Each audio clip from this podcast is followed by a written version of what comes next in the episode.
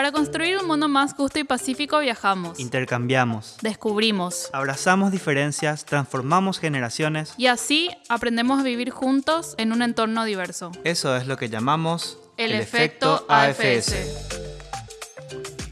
Bienvenidos, bienvenidas a este primer episodio del podcast de AFS Paraguay. Yo soy Nicolás. Y yo soy Ivana y hoy vamos a compartir con Guada Costa y Marky González.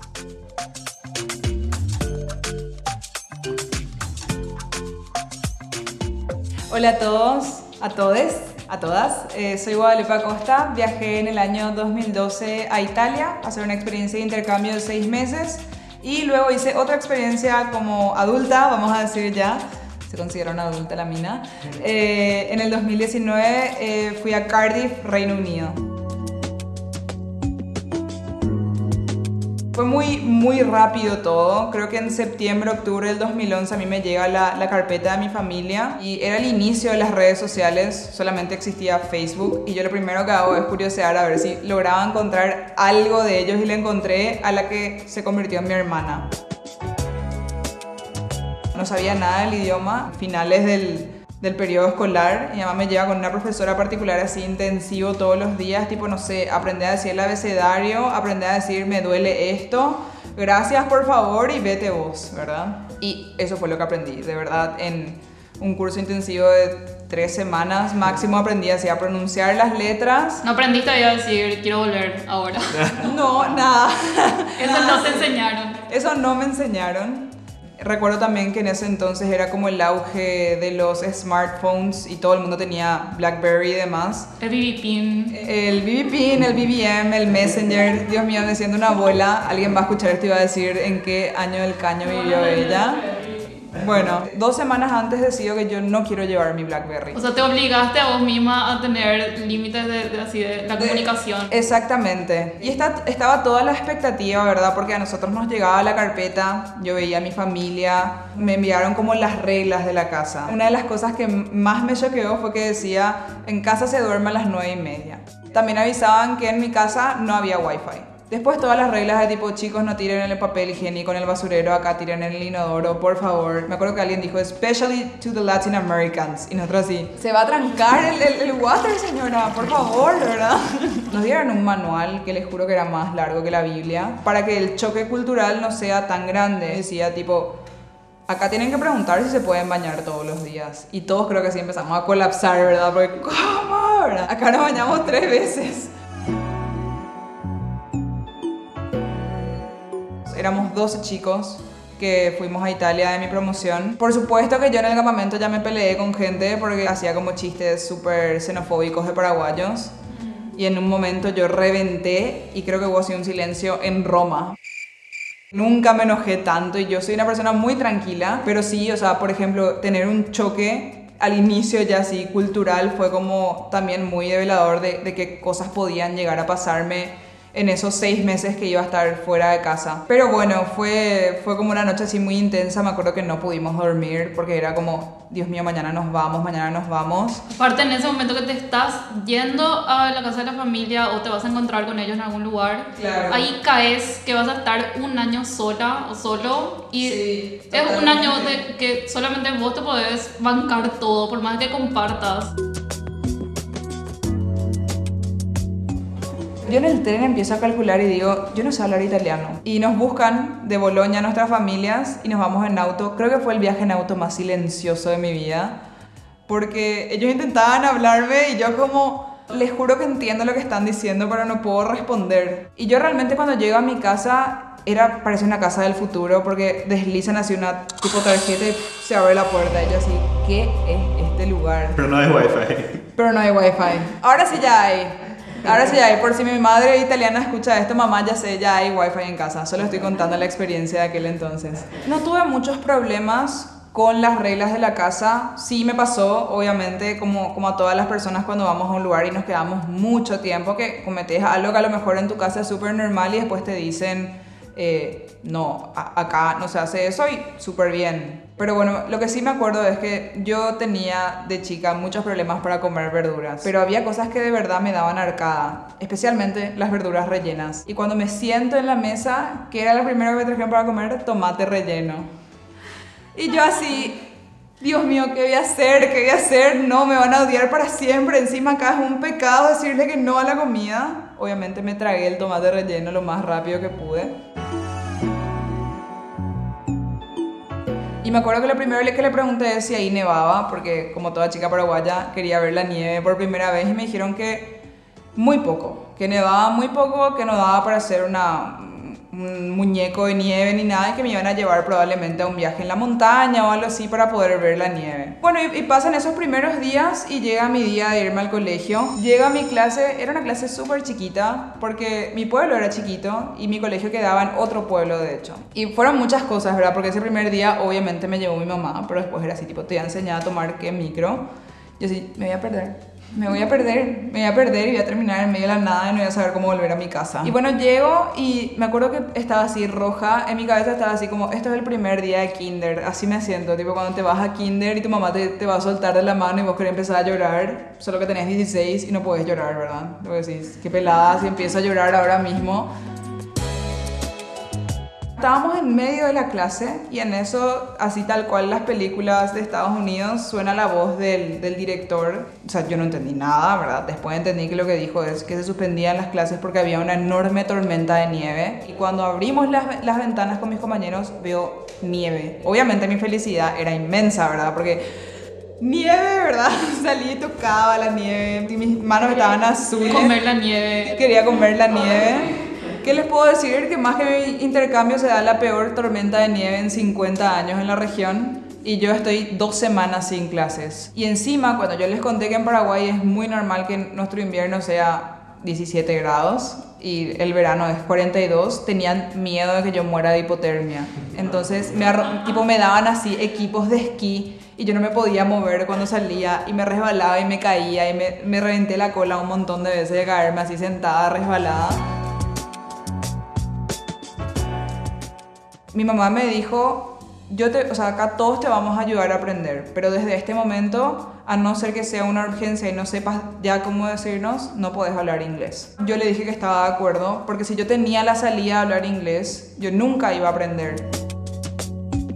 Era como muy notorio que yo no era de ahí, porque tengo rasgos muy latinoamericanos y encima tenía el pelo larguísimo, así más largo que la Virgen de Cabacupé.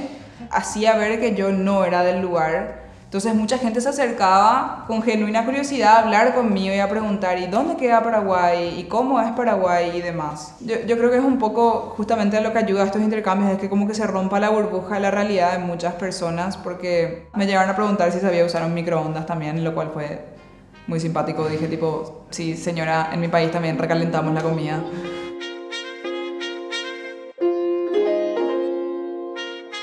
Como tuve tanto tiempo no sola, pero sí teniendo que armar nuevos vínculos y demás, fue como un momento de sentar cabeza y decir qué realmente quiero, ¿verdad? Eh, dónde realmente estoy, quién realmente soy, quiénes son mis verdaderas amistades. Me acuerdo que siempre en Paraguay me decían como seguro estás farreando un montón y demás. La verdad que no. Aparte que irte de intercambio no es irte de vacaciones. De, Totalmente. O sea, llegas a una casa, tenés que cumplir reglas, tenés que irte al colegio, no es así nomás.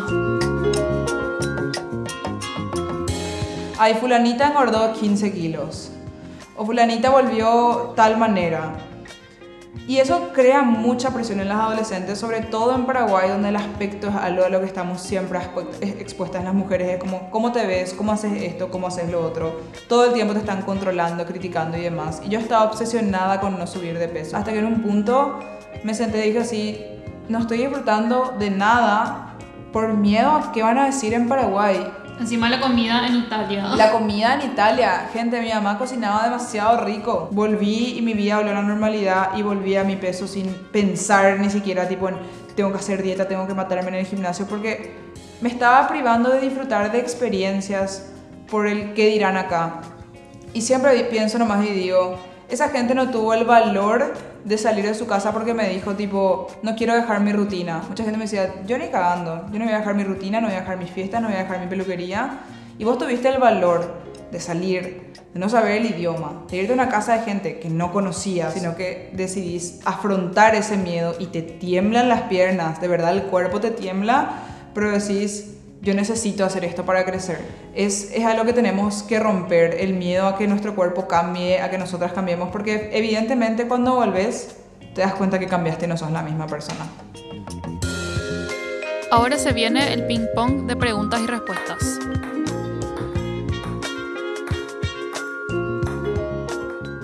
Un adjetivo del país a donde te fuiste. Bello. Nombre del plato más raro que comiste. Eh, strozzapreti. ¿Qué es eso? es una pasta, es riquísima, pero es una pasta de la zona que no es muy conocida en toda Italia ni en el mundo. Y serían como espaguetis pero mal enrollados y se hacen así con la mano. Hoy, a esta edad, si pudieses volver a irte de intercambio, ¿qué país elegirías? Iría a Italia o a Reino Unido de nuevo. Ok, si pudieses importar algo del país a Paraguay, o sea, algo de Italia a Paraguay, ¿qué sería? Squacquerone y piadina. Squacquerone es un queso típico de la zona que hasta ahora no encuentro un queso tan rico como ese. Tenía que ser comida. Tenía que ser comida. ¿Cuál dirías que es el mayor valor que te dejó tu experiencia de AFS? La tolerancia. Aprender genuinamente a ser tolerante y a entender que en la diversidad se puede construir y tenemos que aprender a aceptar esas diferencias y desde la diferencia buscar un futuro mejor. Tres tips rápidos cuando estás homesick. Escribí, escribí en una hoja, en una computadora, lo que sea que estás sintiendo, eh, para poder sacarlo de tu cabeza y poder pensar desde lejos, bueno, qué es lo que realmente me pasa. Eh, hacer una videollamada con tus amigos siempre sirve, no está mal que lo hagas y más ahora que tenemos las herramientas, llamale al, amigo, a la amiga, a tus primos, a tus padres, habla y mm, recordá que eso que estás viviendo es solamente un momento, vos vas a volver a tu país y esa experiencia que estás viviendo ya no va a volver a ser nunca igual. Yo toda la vida voy a pasar buscando volver a sentir lo mismo, sabiendo que no va a ser posible, pero siempre me acuerdo y digo, Dios, cuando extrañaba Paraguay, yo iba a volver a Paraguay, iba a volver a los asados, a las fiestas, a las salidas con amigos, a la rutina, porque finalmente uno vuelve a su rutina y eso es un momento, o sea, ya va a pasar. Y tres tips para armar tu valija antes de viajar. Realmente no necesitas esa remera que decís que necesitas.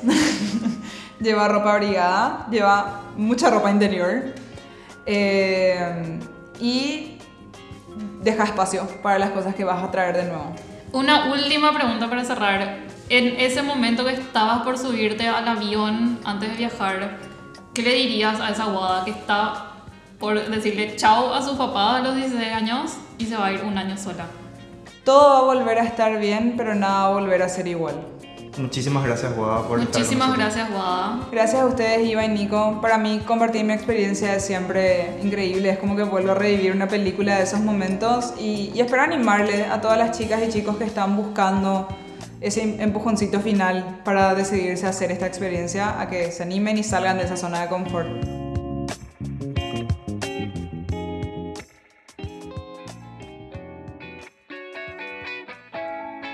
Ahora pasamos a nuestro segundo invitado.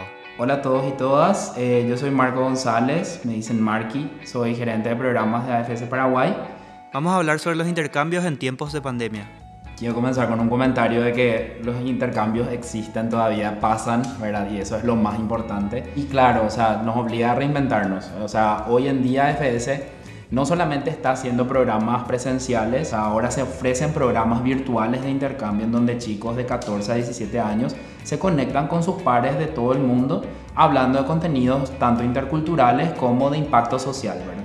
que es una, una mirada muy importante que AFS está trayendo desde 2018 más o menos, porque es, o sea, se, se vio la necesidad, la importancia de no solamente hablar de la interculturalidad, sino también de, los, de las competencias globales y de cómo todo eso nosotros, ese contenido teórico, digamos, o la experiencia de repente intercultural, también podemos eh, darle un enfoque social, ¿verdad? Que obviamente el impacto que AFS tiene en la vida es mucho mayor, ¿verdad? Entonces, en realidad sí, pa- pasamos de, de lo chico que estábamos haciendo en esa línea a ya ve- vender programas de intercambio que obviamente también, eh, como no es lo mismo, ¿verdad? No es un intercambio de movilidad, pero también es cierto que en este contexto pandémico nosotros ya nos acostumbramos más a la virtualidad, ¿verdad? Entonces más personas pueden acceder a, ser, a tener una experiencia intercultural ¿verdad? y de impacto sin salir de sus casas, sin salir de sus países. Entonces, eh, el impacto y el alcance de los programas de AFS y el contenido es mayor en ese sentido porque es también más accesible a, a varios públicos. Ahora, si yo me quiero postular, ¿qué necesito?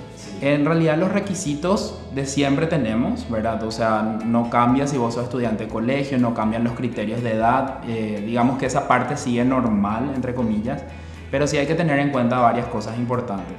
Eh, AFS no, no, no envía chicos a un lugar si el lugar no es seguro, ¿verdad? O sea, la seguridad del participante siempre es lo primero, porque hay cuestiones que también tienen que ver con el gobierno. Si es que el gobierno del país está expidiendo visas para que los chicos puedan entrar, en los países que ya está pasando el intercambio, lo más importante es que, claro, se tengan que tomar las medidas de seguridad y salud, y eso implica que los chicos tengan que hacerse un test antes de irse, tengan que hacer cuarentena en algunos casos al llegar porque el gobierno lo dispone, o se tienen que hacer un test a los cinco días de haber llegado y bueno, digamos que eso es como que da una especie de seguridad para que, bueno, se puedan dar las cosas y, digamos, transcurra un poco más eh, con, con, suavidad el intercambio. Y en el caso de que, o sea, yo estoy como participante y pasa que tengo COVID, ¿qué pasa ahí con AFS? ¿El seguro AFS cubre? ¿Cómo funciona eso? Sí, el seguro cubre. El seguro cubre porque vos en el momento de desarrollar síntomas vas a tener una orden del médico que te va a pedir que te hagas un testeo, ¿verdad? Entonces, digamos que es como una enfermedad, una gripe o lo que tengas está cubierto. Por suerte el seguro AFS con el que trabajamos es un seguro increíble, súper bien y es una de las garantías que se les da siempre a los participantes, a las familias, ¿verdad? La parte importante que siempre da seguridad también de AFS es el apoyo que se le da al participante durante la experiencia y para eso es que nosotros desde las oficinas estamos siempre en contacto con la base voluntaria, los colegios y todo lo que tenga que ver con la salud de, de los chicos. ¿Qué le dirías vos a la gente que está interesada, está buscando que se animen ¿verdad? a hacer el intercambio viajando? Siempre la seguridad del participante es lo primordial. Nosotros seguimos preparando eh, chicos, seguimos eh, teniendo programas, es más, vamos agregando contenidos más interesantes. Los famosos campamentos pasan a ser ya sesiones virtuales ahora, pero aparte de esas sesiones virtuales, vos también tenés un contenido de impacto social que está certificado por la Universidad de Pensilvania. Entonces vos haces un currículum mixto, ¿verdad? De interculturalidad y de impacto social y eso vos lo vas desarrollando también durante tu intercambio. Entonces, digamos que ahora, si bien parece que es un poco más limitado, realmente hay más razones para hacer el intercambio con AFS por el contenido que se ha desarrollado en este tiempo. Las conexiones no van a parar. Obviamente nuestra mayor ansia es que todo vuelva a la, entre comillas, normalidad que teníamos ese contacto. Pero sí, nosotros no vamos a, a, a mandar a una persona si las condiciones no están dadas. Entonces, si eligen AFS, que sepan que van a tener la garantía de que vamos a hacer siempre por la seguridad del participante todo lo que sea necesario para que ese intercambio eh, acontezca. Bueno, buenísimo. Muchísimas gracias, Marky, por comentarnos sobre todos los programas que brinda AFS. Y esperemos que muchísima gente se anime a realizar esto que genera un gran impacto en la vida de cada persona. Gracias a todos y todas por acompañarnos. Esto es todo por hoy. Nos encontramos en el próximo episodio que será sobre hosting, el mundo en tu casa. Para saber más de los programas de intercambios que ofrece AFS Paraguay, ingresa a afs.org.py y seguinos en nuestras redes sociales.